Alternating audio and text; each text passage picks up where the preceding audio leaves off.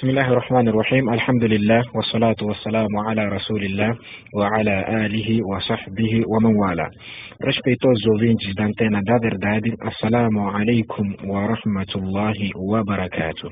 Sejam bem-vindos a mais uma edição, a segunda do seu programa Diário do Hajj, um programa que passa aqui na sua Antena da Verdade todos os dias, uma vez que já estamos nas vésperas do Hajj, já estamos mesmo nos meses do Hajj, há essa necessidade de nós intensificarmos, ensinarmos aos nossos ouvintes, aqueles que intencionam fazer o Hajj, mesmo não sendo uh, este ano, próximo ano. Então há esta necessidade, nós como uma instituição islâmica, de ensinarmos, de instruirmos ao caro ouvinte para ficar a saber as condições do Hajj, o shuru do Hajj, tudo que tem a ver com esta ação, este ritual que é a peregrinação.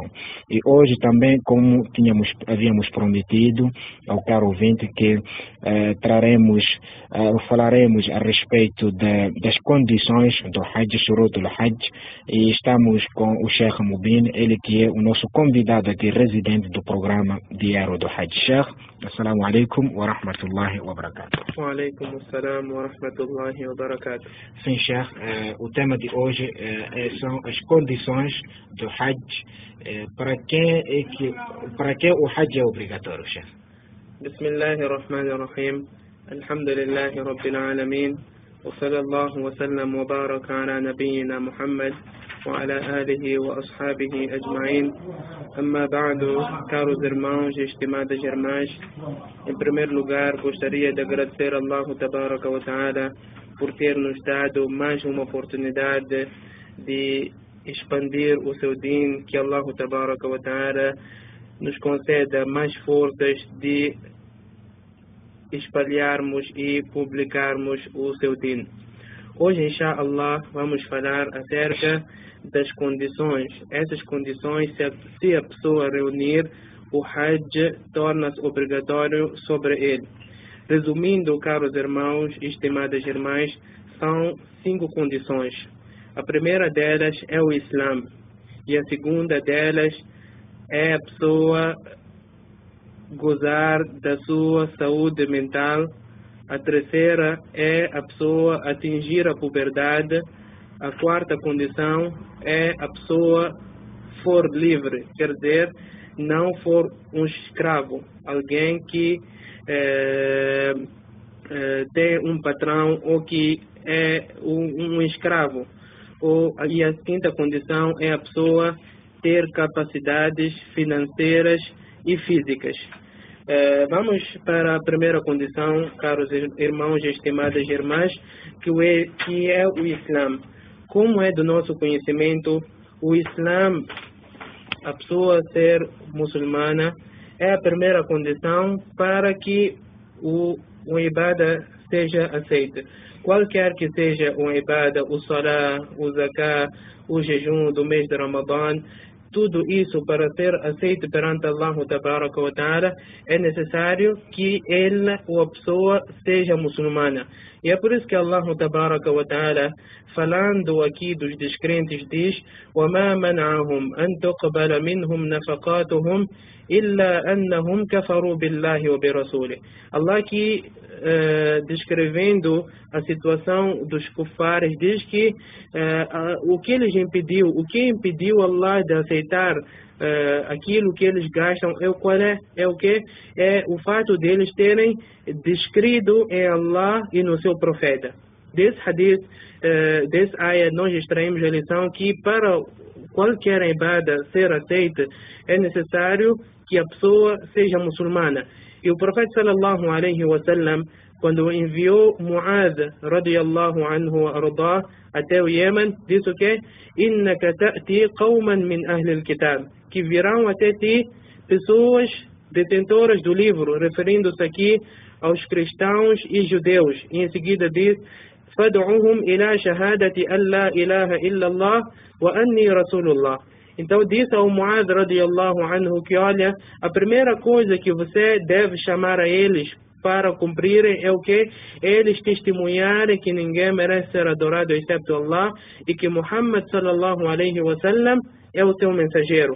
E só depois deles acreditarem nisso, o profeta sallallahu alaihi wasallam diz: "Fa'lamhum anna Allah aftarada alaihim khamsa salawatin".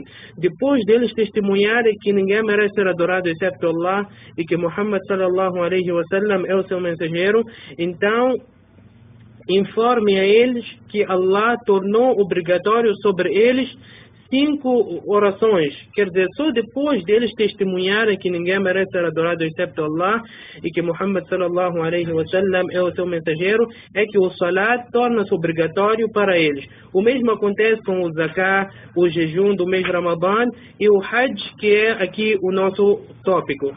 Só depois da pessoa, de, o descrente, nesse caso o kafir, abraçar, testemunhar que ninguém merece ser adorado excepto Allah e que Muhammad sallallahu alaihi wasallam é o seu mensageiro, é que torna-se obrigatório para ele uh, o Hajj. Só depois de ele tornar-se muçulmana é que uh, o, o Hajj torna-se obrigatório uh, sobre ele.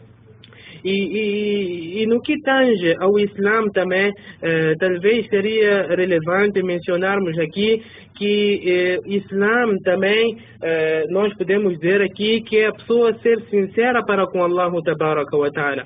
Porque às vezes a pessoa pode testemunhar que ninguém merece ser adorado exceto Allah e que Muhammad sallallahu alaihi wasallam é o seu mensageiro, mas no entanto ele é daqueles que vira algumas coisas que são específicas para Allah, ele dedica mesmo esses ibadas para outras criaturas.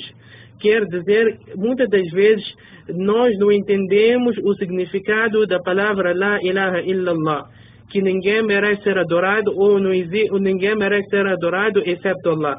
E é por isso que muitos ulamais dizem que Abu Jahl, que era um grande inimigo, e todos nós conhecemos, foi um grande inimigo do Islã, alguns ulamais dizem que ele entendia melhor o significado dessa palavra do que muitos muçulmanos.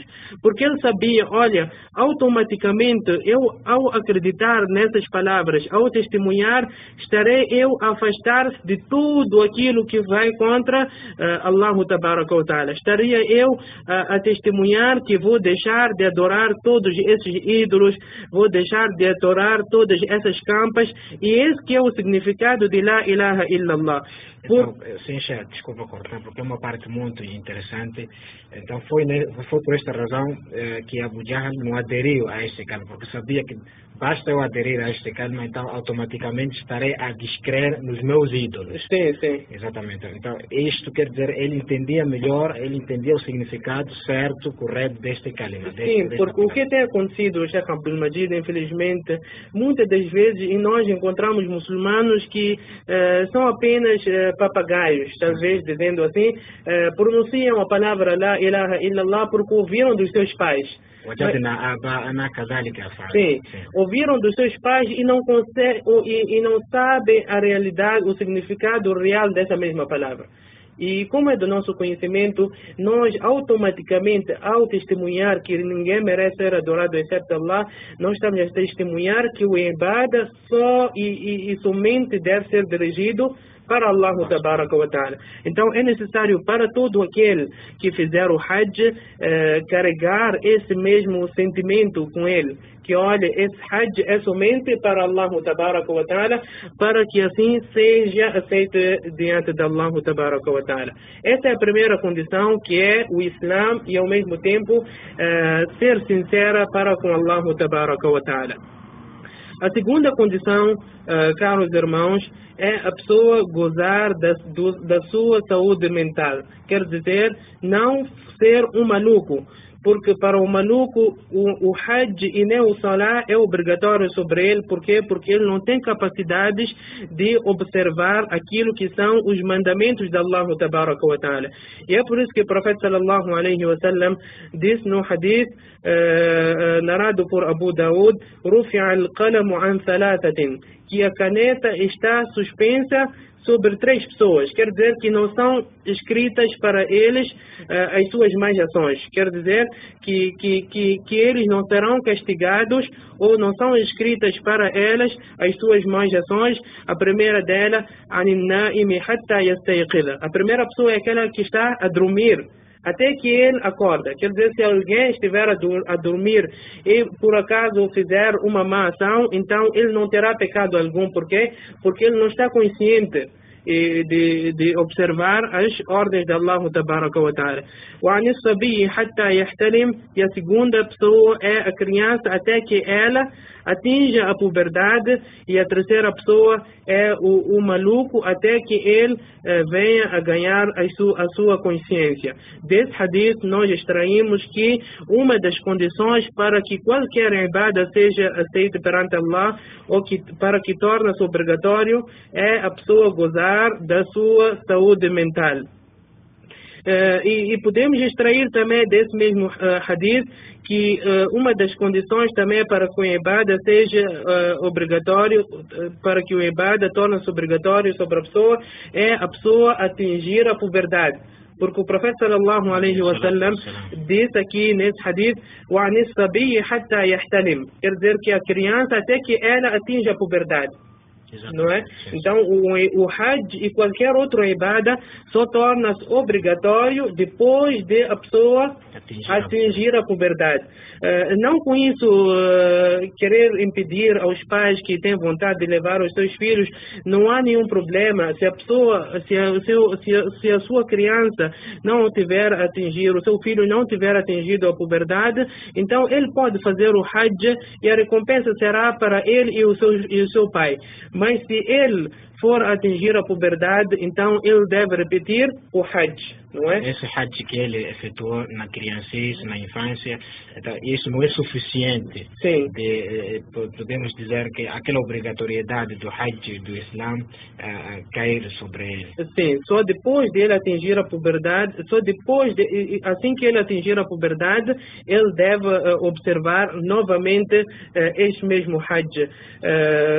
conforme eu havia dito, no entanto, se a pessoa fizer eh, antes de atingir a puberdade, ele terá recompensa e os pais também terão a recompensa eh, por ter incentivado essa mesma criança. E esse que foi os ensinamentos do profeta sallallahu alaihi wasallam quando ele aconselhou aos, aos pais a, a, a, ordenarem aos seus filhos a, a observarem o salah com os seus sete anos de idade. Isso é para incentivar e para habituar a criança, assim eh, a pessoa atinge a puberdade enquanto já está habituada a fazer o salat. E sem dúvida que aqui do, os dois ficam a ganhar, é, é, a criança tanto como os, os, pais, não é? Porque os pais foram uma das razões para ele uh, uh, observar este mesmo uh, ritual e essa obrigação que Allah Ta'ala estipulou sobre nós. A quarta condição, caros irmãos. Sim, chefe, antes de chegarmos aí na, na quarta eh, condição, eh, falamos da, da criança, do, eh, do maluco. Será que qual é o limite para ser dito que este é um, é um demente, um maluco? será que qualquer tipo de demência é considerado livre da, da obrigatoriedade do Hajj? Uh, não... Existem aquelas pessoas que possuem algum, uma, uma, perturbação mental, mas conseguem distinguir o bem uh, do mal. Sim, é aquilo que a gente tem dito, que a pessoa é falhada. Exatamente. Quer dizer, não é maluca praticamente. Sobre essas pessoas, os ulamais dizem que elas são obrigatórias a fazer. Sim, porque sim. elas apenas estão um pouco atrasadas, mas elas têm capacidade de observar as obrigações de Allah. E a, aquela qualidade também não está com eles to, toda hora. Sim. É uma coisa que aparece. É, sim, sim de contrário do maluco, que ele, ele está em todo momento, sim, sim. ele está fora da sua consciência. Exatamente. E, e quanto à criança, o, o, referido aqui, a criança é toda aquela pessoa ou aquele humano que não teve o seu sonho molhado ou ainda não surgiram os pelos púberos ou nas suas axilas ou não atingiu os seus 14 ou 15 anos. É, todo essa, toda essa pessoa, esses são sinais da puberdade. Quer dizer, se a pessoa uh, tiver o sonho molhado, então torna-se. Uh, já atingiu, já, sim, atingiu a puberdade, ou se, se saírem cabelos na sua parte púbera ou axilas, então também torna-se púbero, ou se atingir os, te, os seus 14 ou 15 anos, quando trata-se das mulheres, se correr o seu período menstrual, ela torna-se obrigatório. Torna-se obrigatório uh, sobre ela os ibadat, porque ela já atingiu assim a puberdade.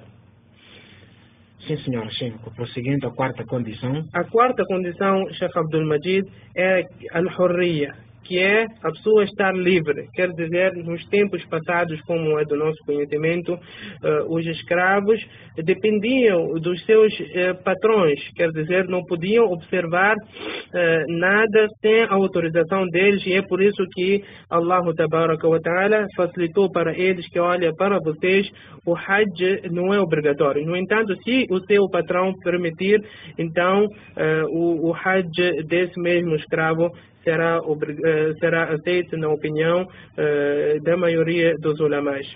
Sim, Sheikh. Então, se nós temos um escravo, eh, tem todas as condições reunidas, mas efetuou Hajj sem a permissão de seu patrão, será que esse Hajj eh, é válido perante Allah subhanahu wa ta'ala? É aceito esse, esse Hajj?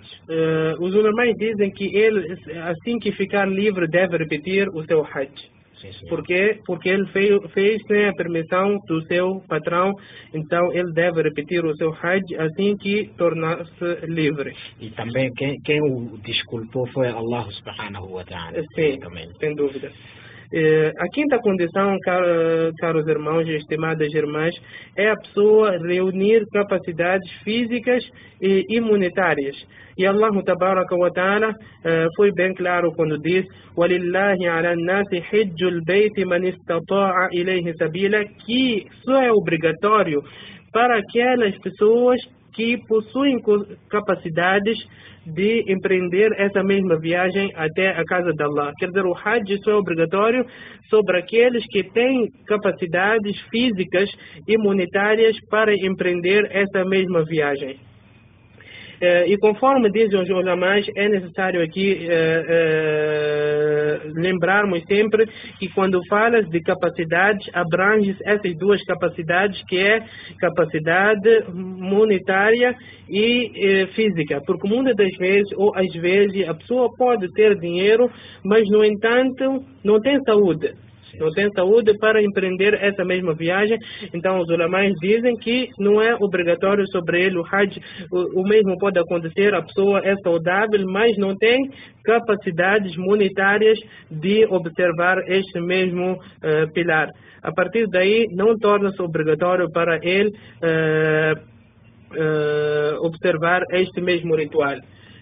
quanto às capacidades monetárias, os ulamais dizem que é a pessoa ter um montante suficiente para empreender a viagem, quer dizer, para se deslocar da sua cidade até Meca uh, e, e, ter o suficiente para ele gastar uh, nas suas refeições não é? O, o, o, referido aqui, capacidades monetárias, é a pessoa reunir eh, capacidades ou, ou, valores monetários para empreender essa mesma viagem e para eh, alimentar durante a sua estadia eh, no Hajj.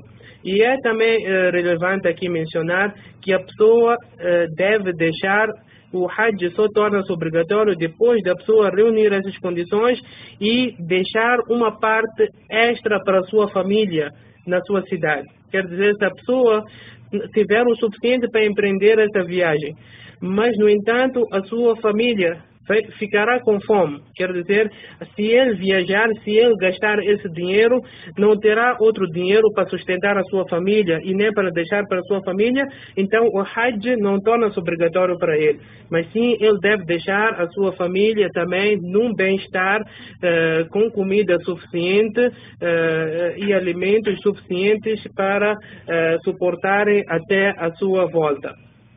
Uh, esse é o resumo, caros irmãos, das condições uh, que abrange aqui condições para os homens, assim para, para as mulheres.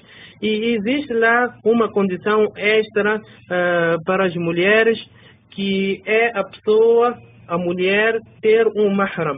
Mahram quem é? É aquela pessoa que Allah ta'ala proibiu a mulher viajar com ela. Quer dizer, é toda aquela pessoa que é proibido uh, casar-se com ela. Falamos aqui dos pais. O pai é mahram da sua filha. Por quê? Porque ele não pode casar com a sua própria filha. O tio, quer dizer, irmão do pai ou irmão da mãe, estes também são mahrams. O seu marido, o seu filho, o primo, caros irmãos e estimadas irmãs, não é mahram. Muitas das vezes nós dizemos que não, aquele é nosso irmão. Pode ser irmão, porque uh, é a nossa cultura, mas perante o Sharia é permitido você casar com seu primo. Então, automaticamente, não é permitido você empreender alguma viagem com esse mesmo primo. Então, uma das condições para que o Hajj torne-se obrigatório sobre a pessoa também, ou sobre a mulher, é ela ter um mahram para lhe acompanhar até eh, a viagem do Hajj. E te, nós temos notado, caros irmãos e estimadas irmãs, que todas aquelas pessoas que vêm acompanhadas de pessoas estranhas, como dizem, aproveitam boleia, quando chegam em Meca ou em Medina, são abandonadas e muitas das vezes perdem tudo isso por não observarem eh, essa mesma condição que Allah Ta'ala tornou obrigatório. Allah, que é o nosso Criador, Ele bem conhece eh, o nosso instinto e a nossa natureza. E é por isso que proibiu que a mulher viajasse sem um mahram. O profeta sallallahu alaihi wasallam eh, disse no hadith que não é permitido para aquela mulher que, que crê em Allah e no dia do juízo final empreender uma viagem sem que esteja com ela um mahram sem que esteja acompanhada de um mahram. Vejamos aqui, caros irmãos, que o profeta sallallahu alaihi wasallam diz não é permitido para aquela mulher que crê em Allah e no dia do juízo final. Subhanallah, são palavras que tocam o coração, quer dizer que toda aquela mulher que teme Allah e no dia do juízo final não pode empreender nenhuma viagem uh, sem que esteja acompanhada de um mahram que nós uh, acabamos ou mencionamos ou explicamos quem são essas mesmas pessoas. E consta que certa vez um homem veio ter com o profeta sallallahu alaihi wasallam e disse que, oh Rasulullah, uh, eu alistei-me para sair para uma batalha. Numa das batalhas que foi, uh, que travou-se no tempo do profeta sallallahu alaihi wasallam, mas no entanto a minha mulher vai empreender a viagem de Hajj. Quer dizer, ela quer fazer o Hajj, então o profeta sallallahu alaihi wasallam disse que, olha, intaliq fa hajja ma'aha. O profeta sallallahu alaihi wasallam disse que, olha, deixe por enquanto essa mesma batalha e vá fazer o Hajj com a sua esposa. Por quê? Porque o profeta sallallahu alaihi wasallam sabia que a, a mulher uh, não pode viajar e, e, e, é um grande perigo ela viajar sem que esteja acompanhada de um mahram, uma pessoa próxima dela. Resumindo, caros irmãos e estimadas irmãs, são essas cinco condições do Hajj. A primeira delas, que é, que é o Islã. A segunda delas é a pessoa gozar da sua saúde mental. A terceira condição é a pessoa atingir a puberdade. A quarta condição é a pessoa ser livre, quer dizer, não ser escrava. E a quinta condição é a pessoa eh, reunir eh, capacidades eh, monetárias e, e, e, físicas para empreender esta mesma viagem. Sim, Sheikh. Uh, uh, falando das condições, aqui nós temos pessoas que, uh, por exemplo, tem, já reuniu todas as condições e já deixou também alguma parte para a sua família quando ele sair para se sustentar. Só que tem, a pessoa tem dívidas.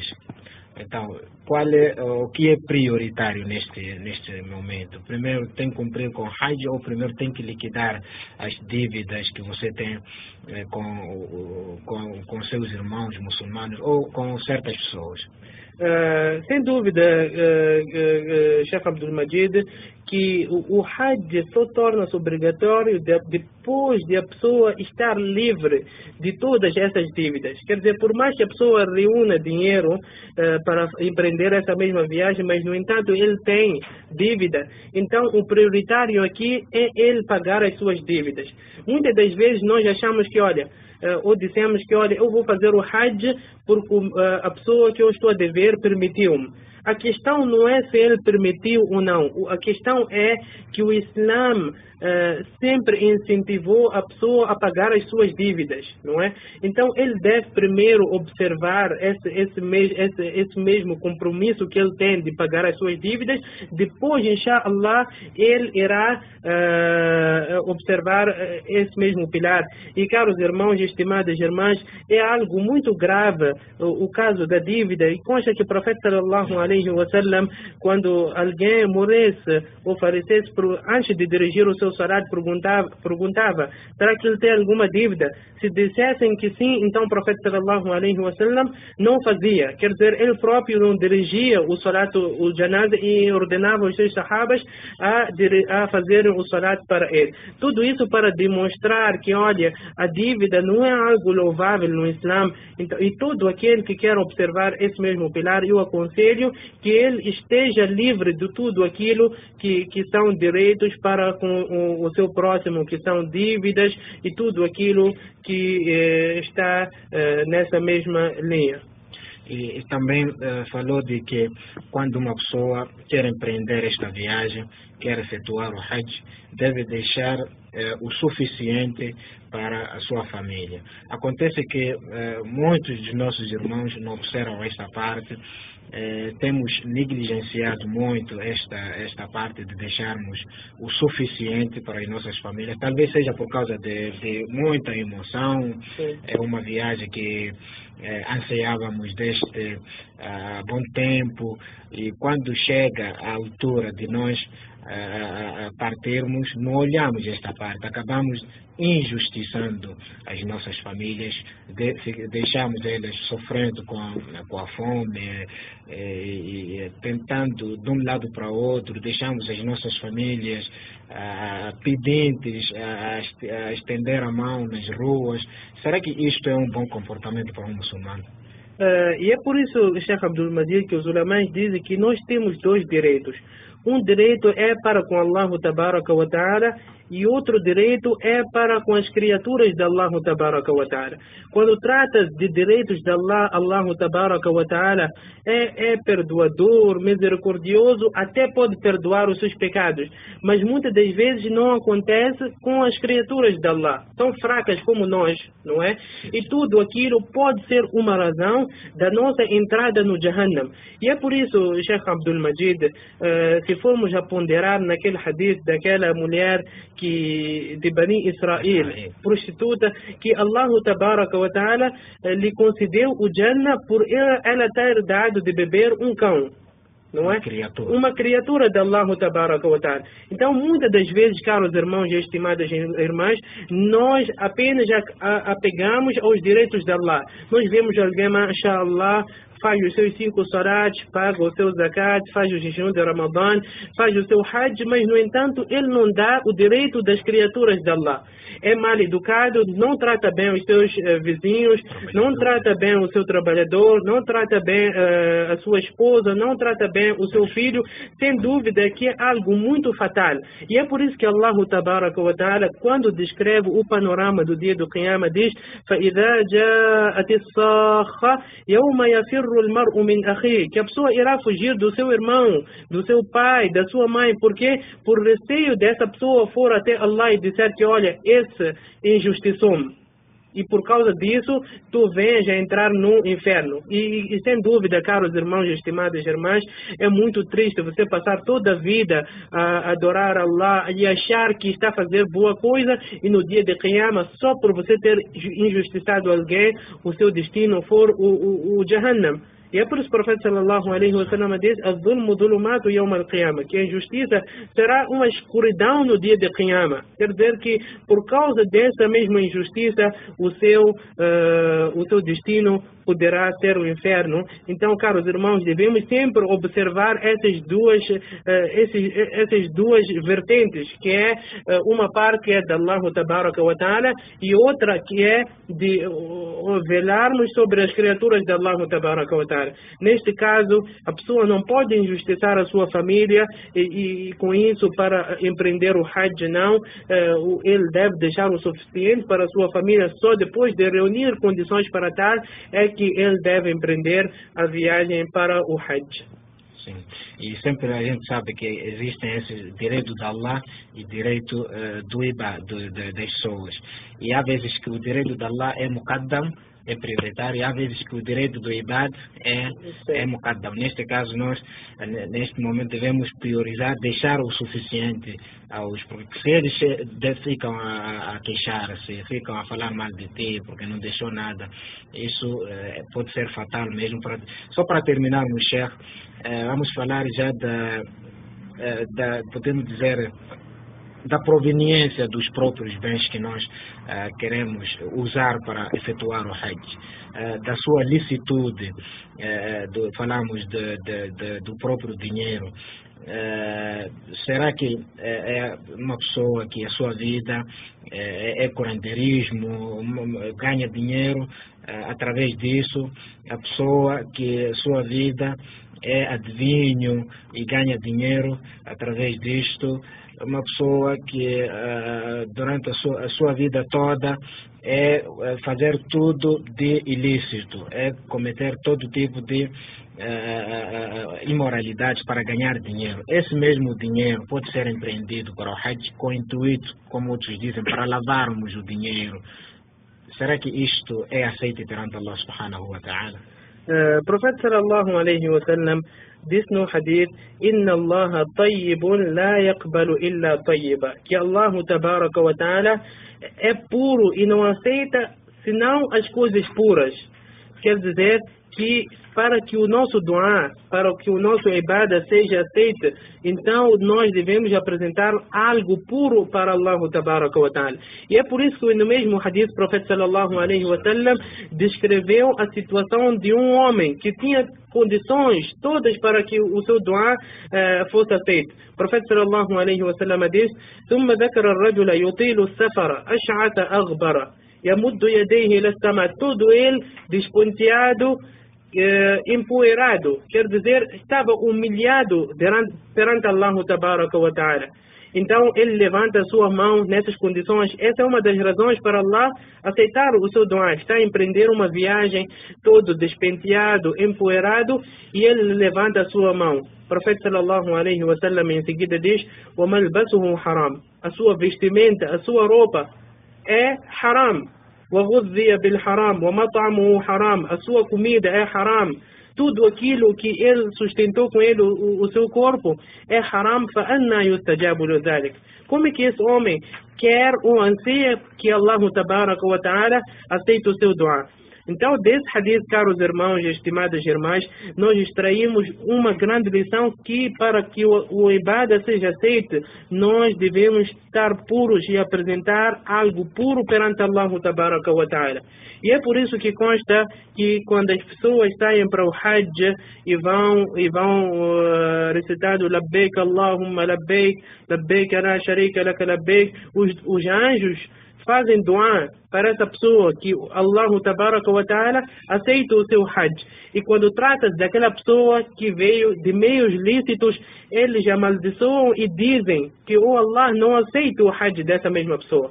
Quer dizer, você além de não ganhar recompensas, acaba ganhando pecados e a maldição dos anjos. Quer dizer, você ganhou essa maldição dos anjos que pediram ao Allah para te amaldiçoar e não aceitar o, o seu Hajj. Então caros irmãos e estimadas irmãs, todo aquele que está envolvido em atos uh, uh, ilícitos, ele primeiro deve purificar a si próprio e a sua riqueza e depois é que deve observar esse mesmo ritual, não achando que, olha, uh, eu vou lavar o meu dinheiro. Não, o profeta sallallahu alaihi wasallam foi bem claro aqui quando diz Inna Allah tayyibun la yaqbalu illa tayyiba que Allah é puro e não aceita apenas e aceita apenas coisas puras. Quer dizer, tudo aquilo que é impuro, Allah tabaraka wa ta'ala não aceita. Sim, já estamos mesmo no, no término do nosso programa. Uh, considerações finais, Sheikh. Uh, mais uma vez, uh, aconselhar aos irmãos a aprenderem a, algo em relação a esse mesmo pilar. Todo aquele que vai, que vai empreender essa mesma viagem deve, cada dia que passa, renovar a sua intenção, que olha, essa, esse mesmo Hajj é somente para, para Allah ta'ala e distanciar-se de tudo aquilo que atrai a zanga de Allah ta'ala para que ele seja daqueles que irá regressar como um bebê, quer dizer, com uma página, com uma página nova, uh, para assim ele conseguir adquirir o paraíso de Allah wa ta'ala.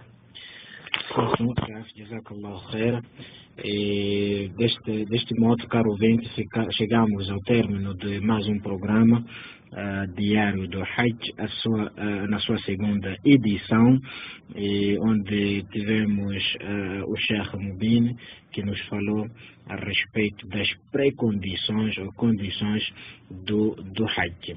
E não me resta nada senão despedir-me de ser caro ouvinte com a promessa de, inshallah, voltar numa próxima oportunidade. Meu nome é Abdul Majid, estou grato pelo carinho da sua audiência. Jazakallah por ter estado em nossa sintonia e companhia. Fi amanillah.